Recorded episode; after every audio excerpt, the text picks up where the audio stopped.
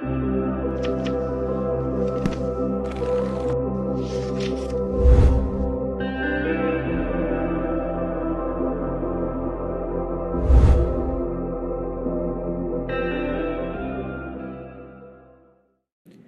1994 se publicó el libro El regreso del hijo pródigo, un comentario de un sacerdote holandés llamado Henry Nouwen sobre la encumbrada obra de Rembrandt, un cuadro de óleo sobre lienzo de estilo barroco que es una representación impresionante, realista, de la escena del regreso del hijo pródigo a la que se refiere Lucas en este pasaje que hemos leído.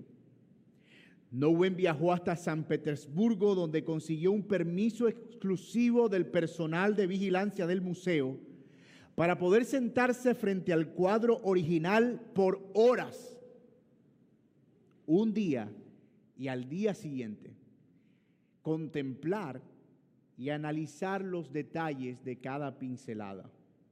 Esto es lo que dijo Nowen resumiendo su experiencia luego de dos días casi completos contemplando el cuadro de más de dos metros de alto de Rembrandt que se exhibe en un, en un museo en San Petersburgo. Y cito, me acerqué al regreso del hijo pródigo de Rembrandt como si se tratara de mi propia obra un cuadro que contenía no solo lo esencial de la historia que Dios quería que yo contara a los demás, sino también lo que yo mismo quería contar a los hombres y mujeres de Dios. En Él está todo el Evangelio. En Él está toda mi vida y la de mis amigos. Este cuadro se ha convertido en una hermosa ventana a través de la cual puedo poner un pie en el reino de Dios. Fin de la cita. Y si eso es lo que transmite lo que un muy dotado pintor terrenal pudo capturar de ese precioso relato, ¿cuánto más gloriosa crees que pueda ser la verdad misma para nosotros de los labios del el más glorioso de los maestros, nuestro amado Salvador? Y yo estoy parado frente a ustedes, como les dije en oración, con temor y temblor, debido a la responsabilidad de predicar un pasaje tan significativo como este. Aquí está condensado el Evangelio, pero también la belleza con la que a Dios le plació dejarnos el testimonio de su obra en letras que ahora pueden ser leídas e interpretadas. Algunos expertos en lingüística de hecho, atribuyen a la parábola del Hijo Pródigo una categoría superior, no solo en cuanto a la calidad literaria con la que está construido, sino a la belleza de sus estrofas y a lo poderoso de su mensaje. Y pocas obras nosotros podemos encontrar en la literatura del mundo que puedan recoger lo que un pasaje como estos tiene en términos literarios, pero más aún en términos espirituales y de acuerdo con su significado eterno. Pero antes de entrar en detalles en la parábola, vamos a ubicarnos un poco en el contexto literario para que podamos interpretar correctamente el sentido que Jesús quiso darle a estas palabras. Luego de recorrer aldeas y ciudades haciendo milagros y enseñando el Evangelio del reino, el Señor se encamina ahora a la ciudad de Jerusalén donde Él iba a llevar a cabo la consumación de su plan. Sin embargo, en el camino hacia Jerusalén se encuentra con toda clase de personas, entre ellos publicanos, que eran hombres pecadores, y judíos que no se les permitía participar en la celebración religiosa porque eran considerados enemigos de la religión judía. Pero también habían fariseos que le seguían para tentarle buscando alguna ocasión para acusarlo de ser un falso profeta o un falso maestro. Y son estos mismos fariseos quienes, murmurando al ver que a Jesús se le acercaban publicanos y él no los rechazaba, sino que por el contrario les enseñaba, que le dicen a él, este a los pecadores recibe y con ellos come. A los fariseos les parecía sorprendente que Jesús siendo profeta pudiera sentarse sin ningún pudor a hablar con personas de una reputación cuestionable. Los fariseos estaban verdaderamente molestos de que Jesús enseñara a publicanos cuando ellos, según los fariseos, no tenían el derecho moral de escuchar nada acerca de Dios. Estaban desechados por Dios y también por ellos. Ellos querían con esto desvirtuar, por supuesto, el ministerio de Jesús. Así que en vista de esta situación, Jesús le declara a ellos un grupo de parábolas para mostrarles lo terriblemente mal que era su proceder.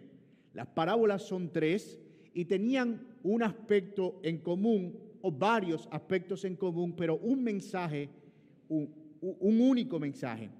La primera parábola es la parábola de un hombre que pierde una oveja y deja a las 99 para ir a buscar la perdida y cuando la encuentra reúne a todos sus amigos y hace una fiesta porque había encontrado la oveja perdida.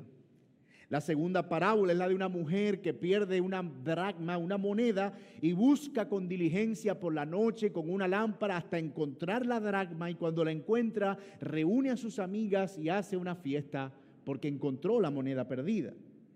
Y la tercera parábola es la historia de un hombre con dos hijos que pierde a uno de ellos y cuando ese hijo regresa, él reúne a toda la casa, mata al becerro gordo y hace una fiesta porque su hijo perdido había regresado.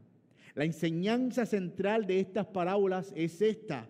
Hay fiesta en los cielos cuando un pecador se arrepiente. Hay gozo en los cielos cuando un pecador se arrepiente, por lo que es inexplicable, y ese es el mensaje de Jesús, que los fariseos no pudieran gozarse de que incluso los publicanos estuvieran escuchando la palabra de Dios para arrepentirse. Así que en esta tercera parábola, la del padre con sus dos hijos, Jesús añade algunos detalles que no pone en las otras dos parábolas. Y el propósito es poder dirigirse directamente a los fariseos que lo estaban escuchando en ese momento y cuya actitud era de animadversión, era de rechazar lo que Jesús estaba haciendo con relación a los publicanos. Así que con ese contexto en nuestra mente, nosotros vamos a ver esta conocidísima parábola como si se tratara de una recreación cinematográfica de tres actos. Y para no hacerles spoiler, no voy a citar cuáles son los encabezados para que vayamos descubriéndolo a lo largo del camino. En el primer acto, nosotros vemos a un padre de dos hijos. Mírenlo conmigo en el versículo 11. También dijo, un hombre tenía dos hijos.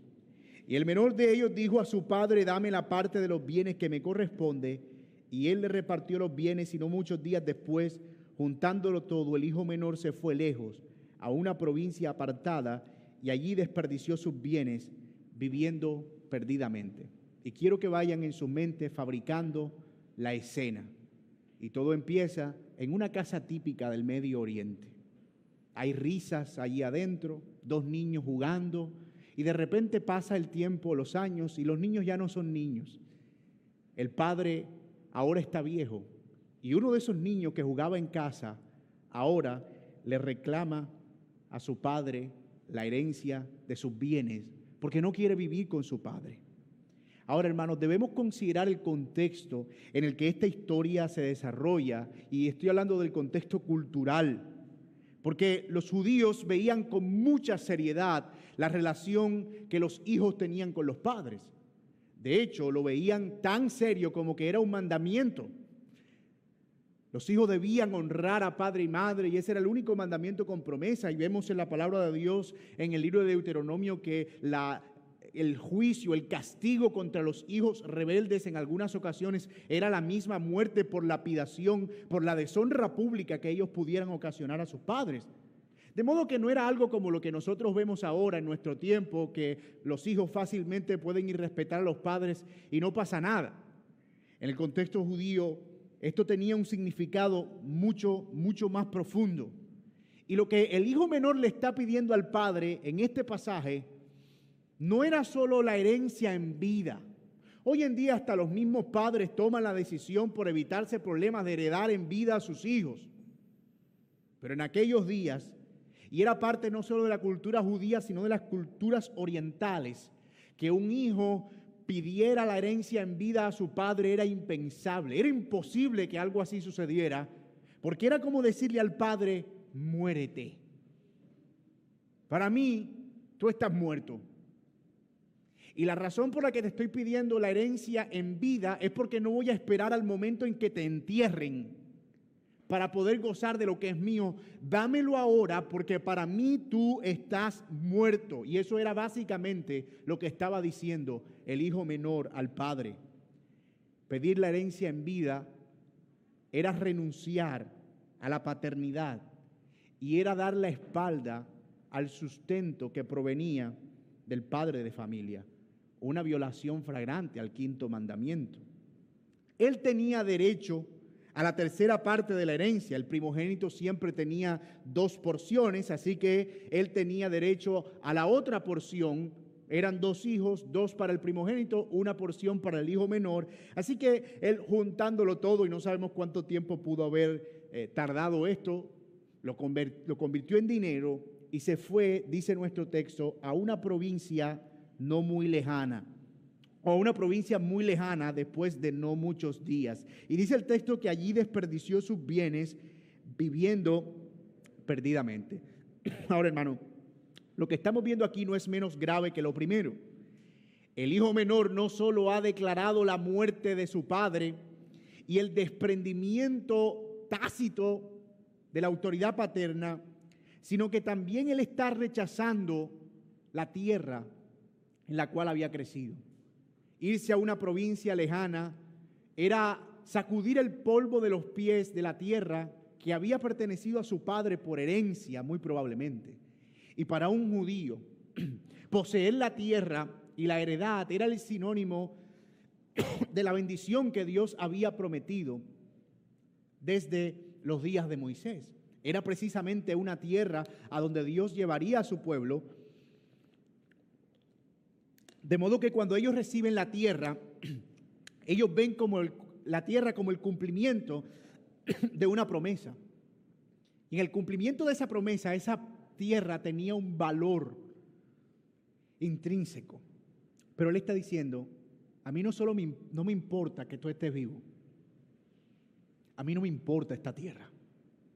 Me voy de ella a una ciudad cosmopolita donde yo pueda gastar todo esto y dar rienda suelta a los deseos de mi propia carne. Yo quiero dar gusto a mi vida, eran las palabras del hijo menor.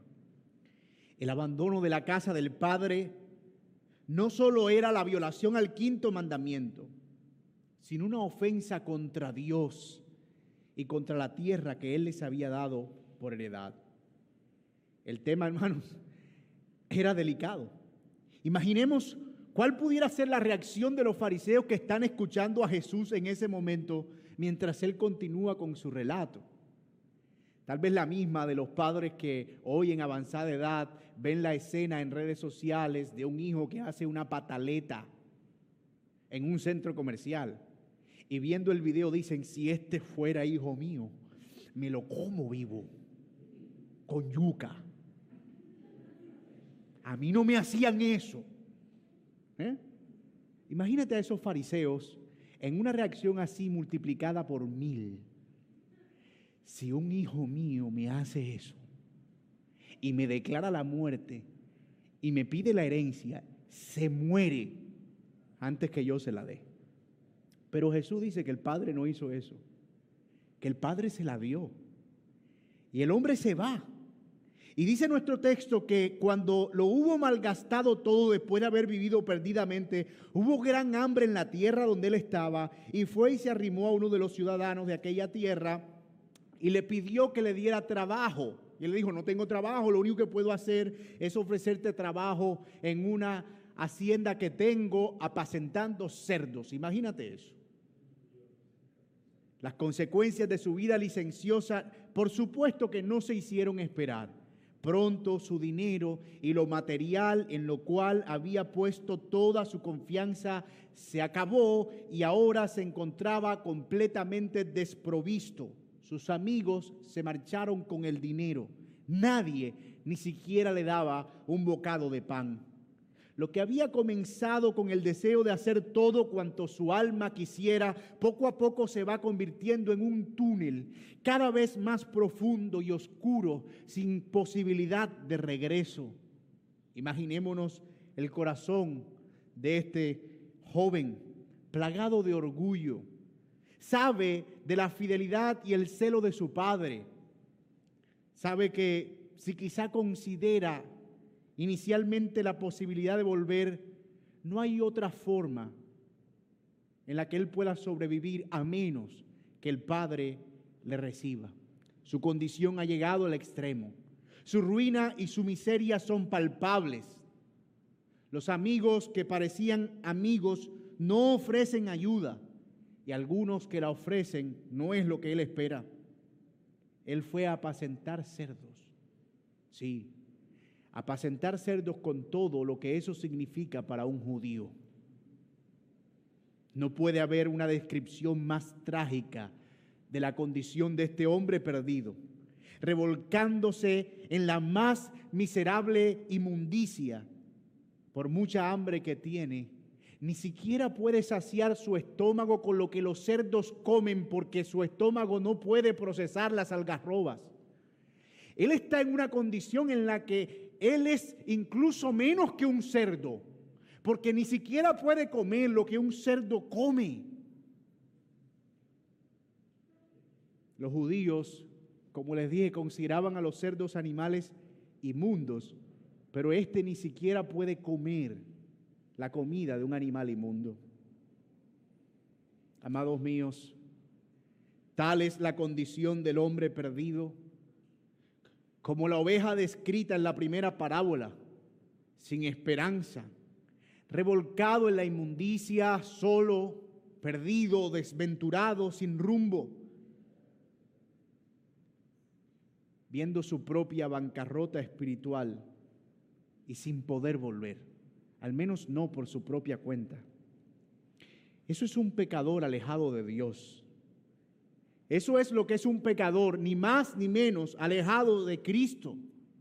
Algunos manifiestan un grado mayor de perdición y tal vez sus pecados se ven mucho más abultados que los de otros, borrachos, asesinos, drogadictos, prostitutas, pero otros dentro de sus propias conciencias claman como este hombre, oh si alguien, si alguien pudiera darme aunque fuera un poco de pan para aliviar mi hambre. Eso es el pecador sin Cristo. Pero pronto nuestra historia comenzaría a tener un giro. Las escenas que se ven lubres, grises, en medio de la llovizna y la desolación, ahora empiezan a tener un brillo lo que parecía abrumador comienza a tornarse un poco más claro y el sol comienza a aparecer. La frase del versículo 17 es clave. Volviendo en sí, dijo, volviendo en sí. Y eso es crucial porque nos muestra que el inicio del arrepentimiento de este pecador perdido se está asomando. Y el propósito de esta parábola no es mostrarnos todos los detalles acerca de cómo el pródigo inicia su proceso de arrepentimiento, porque alguien dirá, oh, pero yo no estoy viendo el nuevo nacimiento en él, ni tampoco estoy viendo que se le haya predicado el Evangelio de manera clara, no estoy viendo que alguien haya aparecido a mostrarle que él era un pecador al mismo tiempo que había gracia suficiente para su perdón. Efectivamente, porque no es el propósito de la parábola darnos los detalles teológicos de lo que pasa en la conversión. Pero en cuanto al pecador perdido, en cuanto al pecador pródigo, al que este hombre representa, la escritura muestra que ese proceso comienza con la obra del Espíritu de Dios, el cual por medio de la predicación del Evangelio convence al pecador de su pecado, convence al pecador de la justicia de Dios y convence al pecador del juicio que vendrá para aquellos que rechazan su palabra.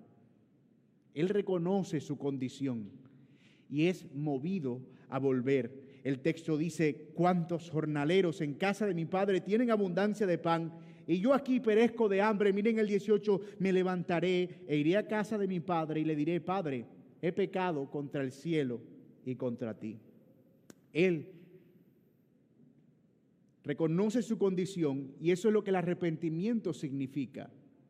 Un reconocimiento de mi condición al mismo tiempo que mi incapacidad para salvarme a mí mismo.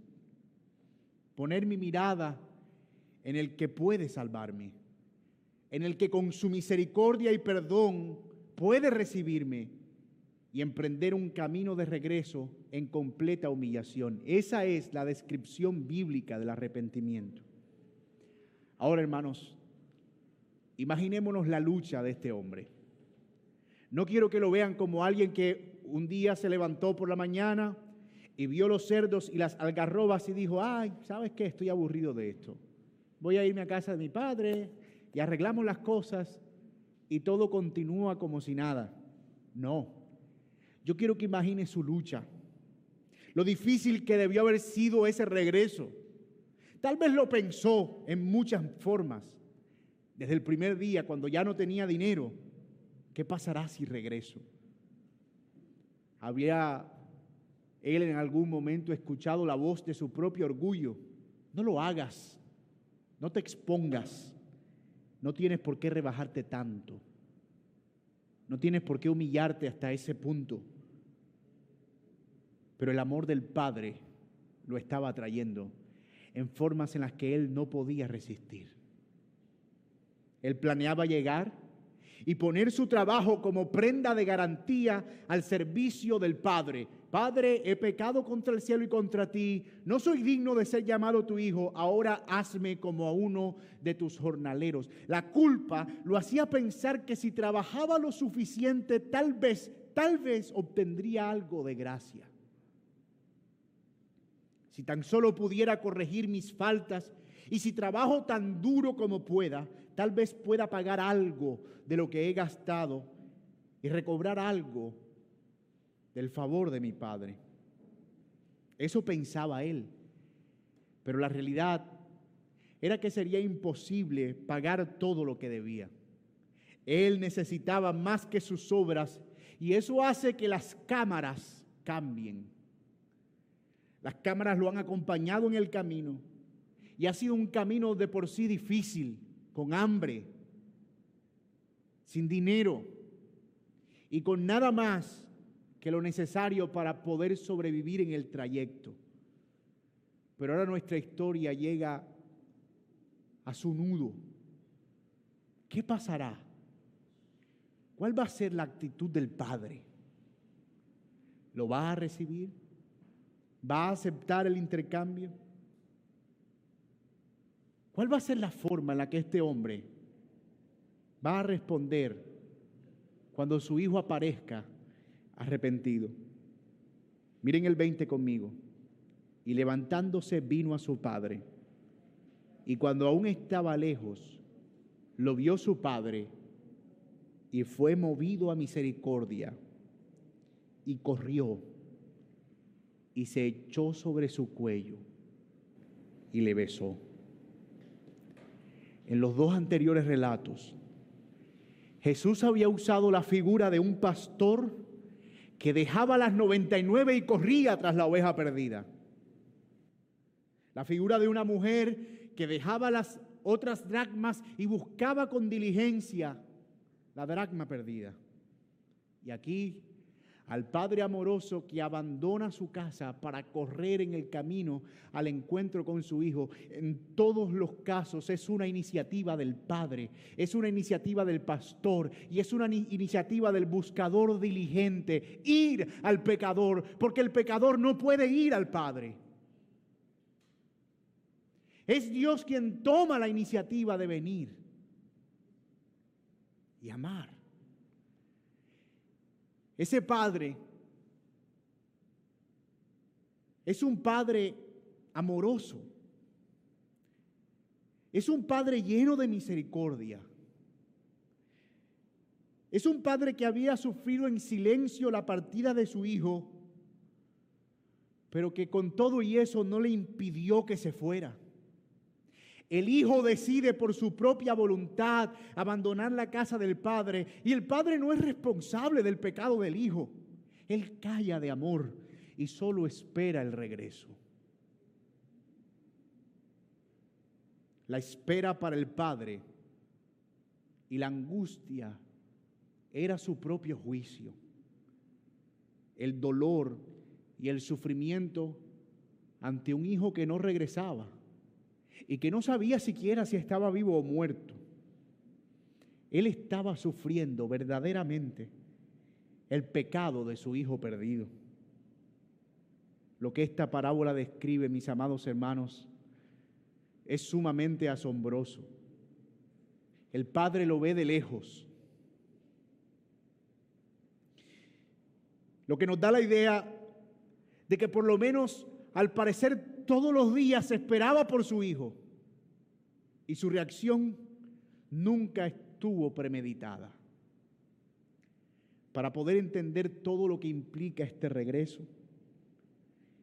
y para poder ver lo impactante y lo que Jesús quiso capturar en esta escena, es necesario que entendamos el contexto de algunas costumbres de la época de acuerdo con las costumbres no solo judías, sino de las culturas orientales, cuando un hijo malgastaba el dinero de su padre viviendo en perdición y decidía volver, había una ceremonia que se conocía como la ceremonia de Kesasá en hebreo, en la que se tomaba un recipiente de arcilla a la entrada de la ciudad cuando el hombre regresaba y se quebraba el recipiente en una señal de que todos los hombres de esa aldea estaban rompiendo relaciones con él. Era una forma de decirle, nosotros no podemos tener una relación con alguien que no puede tratar dignamente a su padre. Era vergonzoso. Era algo que se hacía en público y era una exhibición a todo el pueblo para que quedara de ejemplo a los más jóvenes y nunca se les pasara por la cabeza abandonar de esa misma manera la casa de sus padres. Esta ceremonia era una ceremonia, como dije, avergonzante y degradante. Y el hijo lo sabía y el padre lo sabía. Él sabía que iba a ser desterrado y obligado a pagar cada centavo, pero esperaba que por lo menos fuera en la hacienda de su padre. Esperaba que su padre usara su influencia para decir, yo quiero que por lo menos quede trabajando en mi hacienda, apelando a la misericordia del Padre. Pero antes de que él sea sometido a la vergüenza, el Padre corre hacia Él. Y es importante esto. El Padre no deja que Él llegue al ritual. El Padre no deja que el Hijo llegue a exponerse a esta ceremonia de vergüenza. Él salió a la carrera como los que corrían en una competencia. Y sobre esto, Kenneth Bailey un maestro del Nuevo Testamento que por 40 años enseñó Nuevo Testamento en el Medio Oriente, dice lo siguiente, y cito, podríamos traducir la frase de esta manera, su padre lo vio, se compadeció y salió a la carrera. Ni siquiera se arrastraba lentamente, no camina rápido.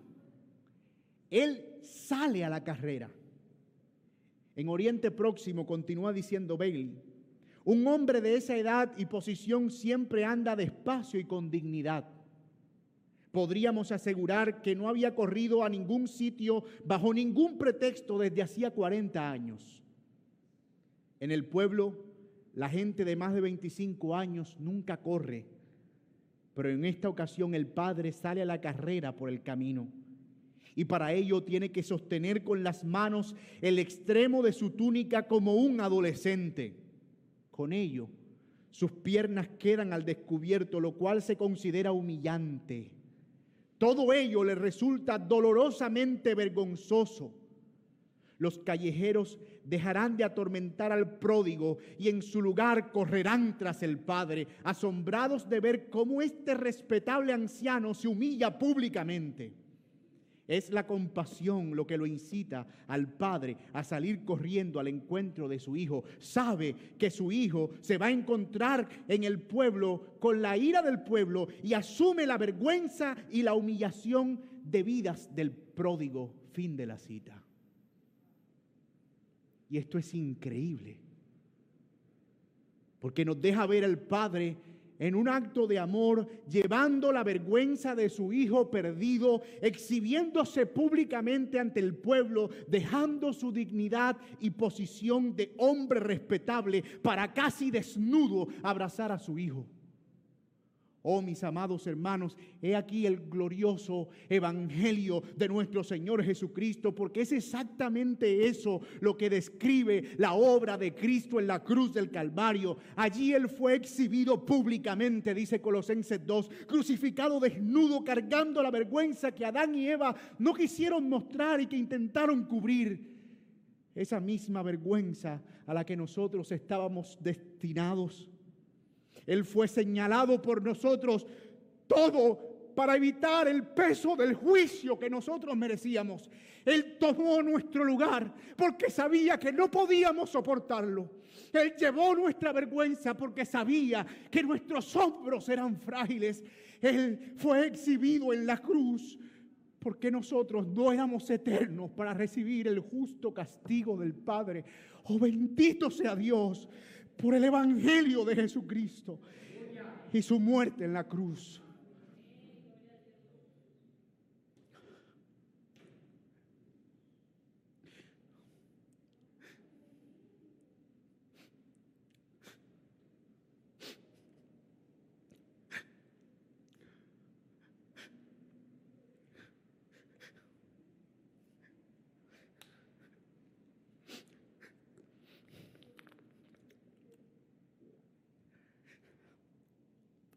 Los musulmanes suelen usar este relato para señalar que,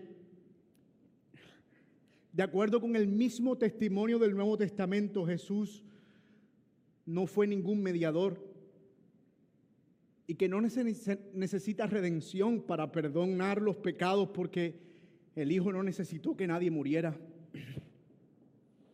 Pero todo lo que la redención representa está aquí en este pasaje el padre sufre la agonía del abandono de su hijo. El padre asume la vergüenza que debía enfrentar su hijo. Y el padre evita que el hijo sea expuesto al juicio debido a que de seguro no iba a poder soportarlo. Los elementos de la redención están aquí. Sufrimiento, dolor, vergüenza, ira, sustitución, tomar el lugar todo está ahí. El padre no estaba obligado a recibir amorosamente a su hijo, pero su misericordia abundó más que el pecado de su hijo. Él ahora podía descansar en el regazo del Padre. Él dejaría su vieja ropa para vestirse con una nueva y limpia. Él venía como un jornalero pero ha sido recibido como un hijo. Él planeaba pagar todo, pero que se encontró con que la deuda estaba saldada. Cuán maravillosa es la gracia de Dios, amados míos. ¿Y cuál es la reacción del Padre? Miren lo que dice nuestro texto. Versículo 22, el Padre dijo a sus siervos, Saquen el mejor vestido y vestidle y poned un anillo en su mano y calzado en sus pies. Y traed el becerro gordo y matadlo y comamos y hagamos fiesta, porque este mi hijo muerto era y ha revivido, se había perdido y es hallado. Y comenzaron a regocijarse. La reacción del padre es de fiesta. Y este es el tema central de las parábolas que hemos mencionado. Hay un perdido que regresa. Y hay un gozo en la casa del Padre cuando ese hijo perdido regresa. En contraste con los fariseos, la idea de Cristo es mostrar que ellos no pueden ser más justos que Dios. Y que deben considerar que Dios también es un Dios misericordioso que se goza al recibir a publicanos y a pecadores como nosotros en su reino. Porque Él no vino a buscar a justos, sino a pecadores. Él no vino en busca de los que están sanos o que se perciben a sí mismos como sanos, sino de los que padecen enfermedad. Ahora, hermanos, si ustedes me siguen hasta aquí, este relato se terminó. La parábola de la oveja perdida termina con la oveja encontrada y la fiesta en la casa. La parábola de la dracma perdida termina con la dracma encontrada y la fiesta en la casa. La parábola del hijo pródigo debería terminar con el hijo encontrado y la fiesta en la casa. Pero la parábola no termina allí, porque Jesús todavía tiene un mensaje pendiente para su audiencia.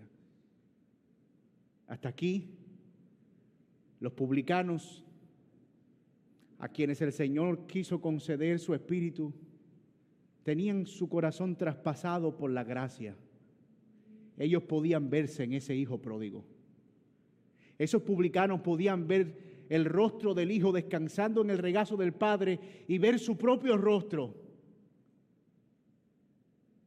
Pero los fariseos, ellos están atónitos. Ellos no pueden creer que algo así esté pasando. ¿Qué clase de padre es este? ¿Cómo es que no es severo con su hijo? ¿Cómo es que no se venga de su hijo? ¿Cómo es que no le paga lo que merece a su hijo, sino que por el contrario le da el amor y la gracia que no merece? ¿Qué clase de padre es ese? No puede haber alguien que ame de esa manera, tal vez decía uno al otro. Eso es imposible. Pero cuando parecía que estaba terminada nuestra historia, las cámaras apuntan a un personaje que hasta ahora solo vimos cuando empezó nuestra película, el niño que jugaba con su hermano, el mayor. Él era tranquilo, serio, recto, de pocas palabras, obediente. Se dirigía a su padre siempre con respeto. No era informal. Nunca le dijo papi. Le decía, respetado padre. Era un hombre de conducta ética intachable. Trabajaba duro. Administraba con fidelidad. Su padre le había confiado todos sus bienes. Era, a juzgar por cualquiera del pueblo, el mejor hombre que jamás hubiesen conocido y el mejor hijo que jamás hubiesen deseado. A él apuntan nuestras cámaras ahora se ve bien vestido. Camina lento. Es un hombre mayor. Pero dice el versículo 25 que él estaba en el campo y cuando vino y llegó cerca de la casa, oyó la música y las danzas y llamando a uno de los criados le preguntó qué era aquello. Y él le dijo, tu hermano ha venido y tu padre ha hecho matar el becerro que se engordaba normalmente para la ocasión más especial con los invitados más especiales, el que se alimentaba con grano y cuya carne tenía marmoleo perfecto. Ese becerro lo mataron porque tu hermano llegó y él está feliz porque tu hermano llegó bueno y sano. Y miren el versículo 28, porque aquí el rostro de los fariseos comienza a cambiar. Jesús dice, entonces se enojó.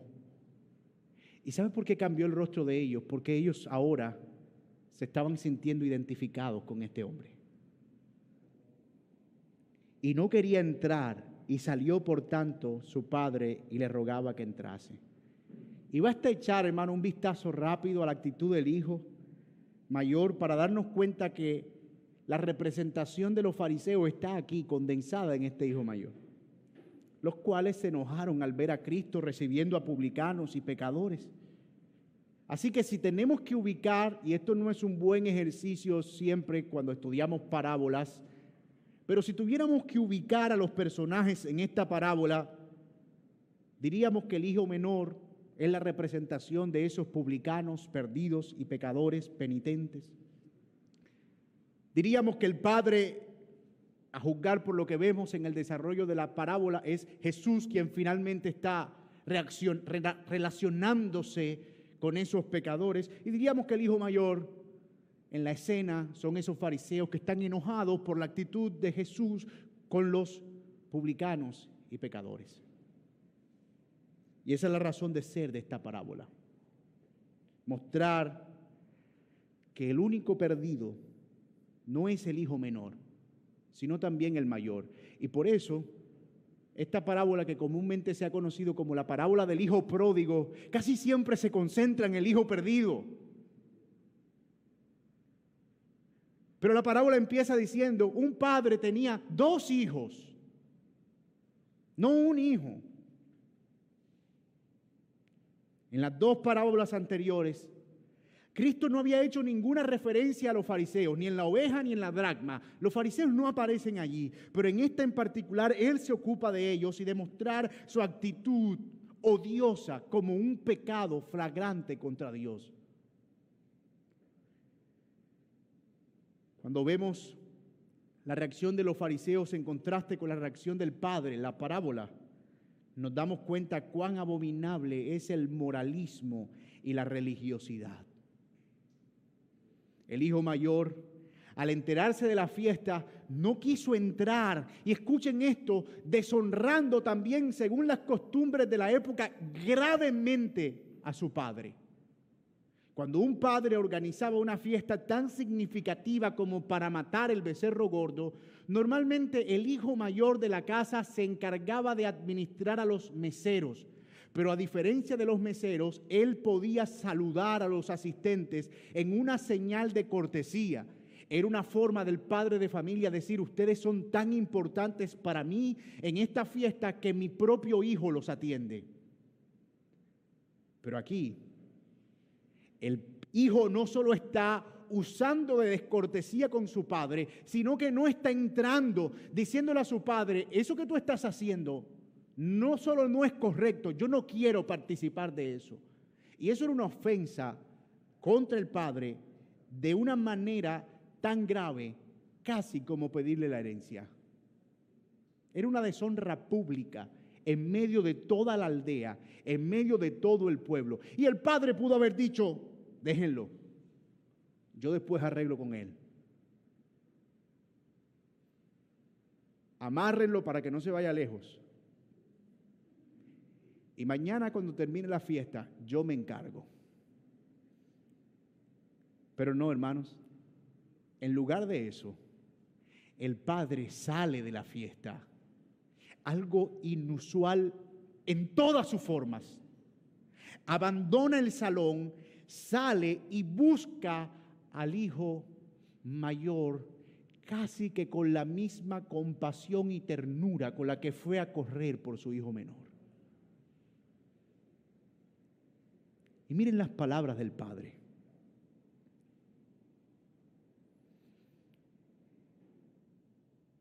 Entonces salió por tanto su padre, versículo 28, y le rogaba que entrase. Mas él respondió y dijo al padre, he aquí tantos años te sirvo, no habiéndote desobedecido jamás, y nunca me has dado ni un becerro para gozarme con mis padres, con mis amigos. Pero cuando vino este, tu hijo, que no es mi hermano, tu hijo, que ha consumido tus bienes con rameras, has hecho matar el becerro gordo. Él entonces le dijo, hijo, tú siempre estás conmigo y todas mis cosas son tuyas. Mas era necesario hacer fiesta y regocijarnos por este no mi hijo, tu hermano, tu hermano, que era muerto y ha revivido, se había perdido y es hallado. Ustedes pueden ver la relación que hay entre la actitud de este padre y la que Jesús estaba extendiendo en ese momento a los fariseos. Jesús le está diciendo a los fariseos, estoy abriendo una puerta para ustedes ahora. Entren. En alguna ocasión Jesús le dijo, ¿saben cuál es el problema de ustedes? Que ustedes cierren la puerta y ni entran otros, ni entran ustedes. Pero Jesús le está diciendo, la fiesta es también para ustedes. Ustedes también pueden entrar y gozarse. Ustedes han estado siempre con el Padre. El Padre les dio la ley, les dio a Moisés, les dio a los profetas, les dio una tierra, les dio un templo, les dio la gloria en el templo, les dio a su Hijo que nació de ustedes. Ustedes siempre han estado con el Padre. Las promesas del Padre son de ustedes. No es los publicanos o los fariseos. No es que este reino consiste en desplazar a unos para dar la entrada a otros. Este reino es, vengan a mí todos los que estén trabajados y cargados, porque yo les daré descanso, sean judíos, sean publicanos, sean gentiles, sea quien sea. ¿Lo pueden ver? Por eso Jesús añade esta estrofa. Porque era necesario que los fariseos entendieran ese mensaje. Pero hermanos, aquí hay algo triste.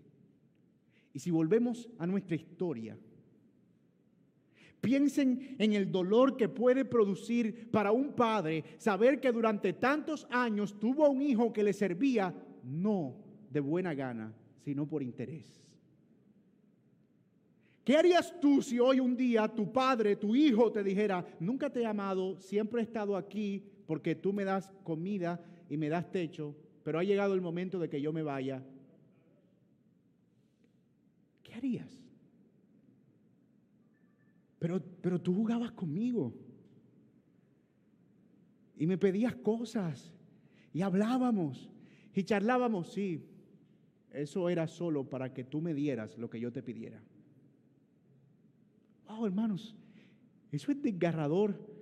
Eso estaba produciendo un dolor profundo al corazón del padre y de nuevo tanto o más que el dolor de la ausencia de su hijo menor.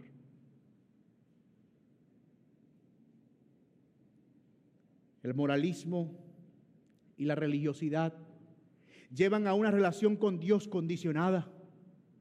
Un servicio que busca recompensa, que nunca contempla la gracia de Dios porque siempre está buscando ganar las cosas por el mérito propio.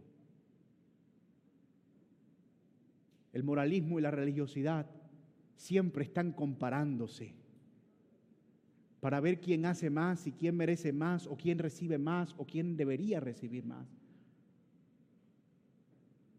El moralismo y la religiosidad no pueden ver con compasión a otros que reciben gracia o favor. El moralismo y la religiosidad y el legalismo son hermanos de padre y madre nublan la visión y distorsionan tan, tanto a Dios que no pueden ver su amor y su gracia. Una cosa es servir por amor y otra cosa es servir por interés. El hijo menor había vivido perdidamente, pero ahora el perdón le había hecho conocer el amor del Padre en una manera en que no lo había conocido. Sin embargo, esos fariseos que habían estado con Dios todo el tiempo, con la ley todo el tiempo, ni siquiera conocían de su misericordia, solo estaban preocupados por cumplir reglas. La religión puede mantenernos tan ocupados en nosotros y en nuestro servicio que nos olvidamos de Dios y de su abundante gracia. Este legalismo no deja ver que Dios perdone a otro fácil. No puede ser que este hombre o esta mujer sean perdonados tan fácilmente hace que siempre estemos esperando que la gente cumpla con ciertos estándares. No puede ver que el camino de la salvación sea solo creer, no puede ser. Tiene que haber algo más. Este legalismo es amargado, sin gozo, es triste, es desesperanzador. El legalismo no entiende el lenguaje de la gracia porque no la conoce. No se asombra por el Evangelio, no se conmueve ante el perdón, no abraza la gracia, no sabe cuándo está. Carcome, daña, envenena a quien lo vive y daña a quienes lo rodean. Jesús está hablando a los fariseos y de nuevo la puerta está abierta. Entren y gócense conmigo. Hagan fiesta con los ángeles del cielo. Los pecadores se están arrepintiendo y van a venir más pecadores a arrepentirse. Y yo no sé qué pensarían los fariseos cuando hubiesen visto que este evangelio ahora no solo salvaba a publicanos, que eran judíos que se habían apartado del pueblo de Dios, sino que estaba salvando a gentiles que ni siquiera conocían del Dios de la Biblia. ¿Y qué dirían estos fariseos si vieran hoy la vida y la tuya, la, vida tuya y la mía al servicio del Señor? Pero ¿qué respondieron los fariseos? La historia termina en suspenso, si se dan cuenta. La historia no se cierra. El final está abierto. Yo no sé si ha visto usted estas nuevas series que están lanzando las plataformas digitales en las que tú escoges el final que tú quieres ver. Dice, yo quisiera que en este final pase esto, entonces tú pagas por ese final y lo ves. Y yo estoy esperando que esa opción salga para Titanic.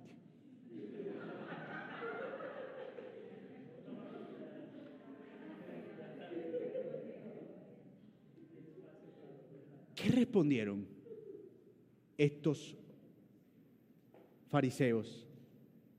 El pastor John MacArthur argumenta que de acuerdo con el estilo de esta historia, se sigue el patrón judío de versos y estrofas. Ocho estrofas están dedicadas al hijo menor. Ocho estrofas están dedicadas al padre, pero en la historia original solo siete estrofas están dedicadas al hijo mayor es como si faltara un final por escribir. Nos gustaría ponerle un final a esa historia. Vamos a ponérselo. El hijo mayor abrazó a su padre y lloró con él.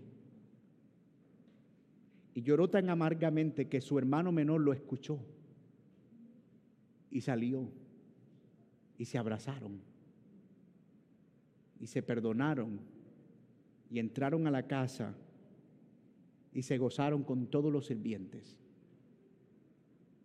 y vivieron felices hasta el último de sus días. ¿Les gusta ese final? Pues ese final de esa historia sí se escribió, solo que no en esta parábola. Y sin el ánimo de alegorizar, diríamos que el hijo, allá afuera en la noche, en la conversación con el padre, no pudo soportar el amor del padre. Así que buscó a unos cómplices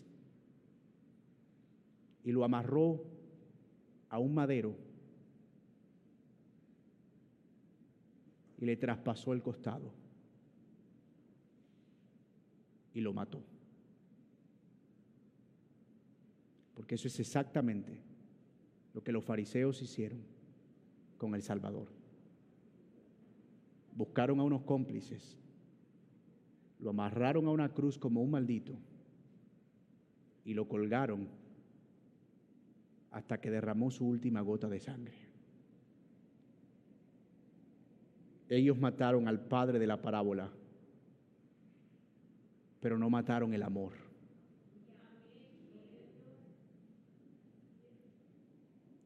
Si tú eres un creyente, este pasaje es una fuente de aliento. Es un lugar al que puedes ir para beber de las aguas de la gracia. A veces el pecado nos abruma, nos hace torpes. La culpa el no ver santidad en nuestra vida, nos abruma. Pero necesitamos el asombro permanente por el Evangelio. Mi hermano, yo oro para que en esta iglesia nunca, nunca perdamos el asombro por el Evangelio. Que nunca el Evangelio se haga trivial, que nunca se haga algo superficial, que nunca, nunca, nunca el Evangelio sea algo que podemos escuchar sin que se estremezca nuestra alma. Y no importa cuántas veces tengamos que escucharlo. Y no importa si tenemos que cantar las cuatro canciones que lo cantamos cada domingo. Siempre que nuestro corazón pueda responder con el mismo fervor, como si lo escucháramos por primera vez. ¿Cómo crees que vivía este hijo después de todo esto? ¿Cómo crees que era su relación con su padre ahora? Si pudieras imaginarlo. ¿Cómo te imaginas al hijo ahora en la casa del Padre y esa nueva relación? Hermanos, muchos de nuestros problemas es que no nos vemos como personas a las que se les ha perdonado una gran deuda y por eso no hay un sentido de gratitud evidente. Por eso no hay deseo por el servicio. Por eso no nos importa cómo nos relacionamos con otros. Por eso nos da igual si nos congregamos o no nos congregamos. Por eso nos da igual si compartimos o no compartimos el Evangelio, porque todavía no hemos sido conscientes de la gran deuda que nos ha sido perdonada. Y por eso necesitamos mirar al Evangelio. El Evangelio nos recuerda de dónde salimos, de dónde el Señor nos trajo para convertirnos ahora en sus hijos. Y si eso no nos mueve a servirle en amor, nada lo va a hacer. Nada. Nada. Y amigo que estás aquí sin Cristo, esta parábola nos muestra dos tipos de pecadores. Uno público y desenfrenado, que vivía una vida de placeres y deleites, pero otro silencioso, que tal vez como tú decía cosas como estas, yo soy buen hijo, cumplo la ley, no mato, ni robo y no le hago daño a nadie. Pero si tú estás sin Cristo, no importa cuántas buenas obras tengas, tú estás tan perdido como el hijo mayor de esta parábola. Y tú necesitas arrepentirte y necesitas al mismo Salvador que necesita el disoluto y licencioso que en una provincia apartada vivió perdidamente. Para ambos para el que está cerca y aún el más lejano, para el desenfrenado, pero también para el reservado y conservador. Ambos necesitan el amor del Padre y ese amor está disponible en Cristo Jesús. Amigo mío, su gracia es suficiente. Tú puedes venir a Él hoy en arrepentimiento y fe. Vamos a ponernos de pie, hermanos.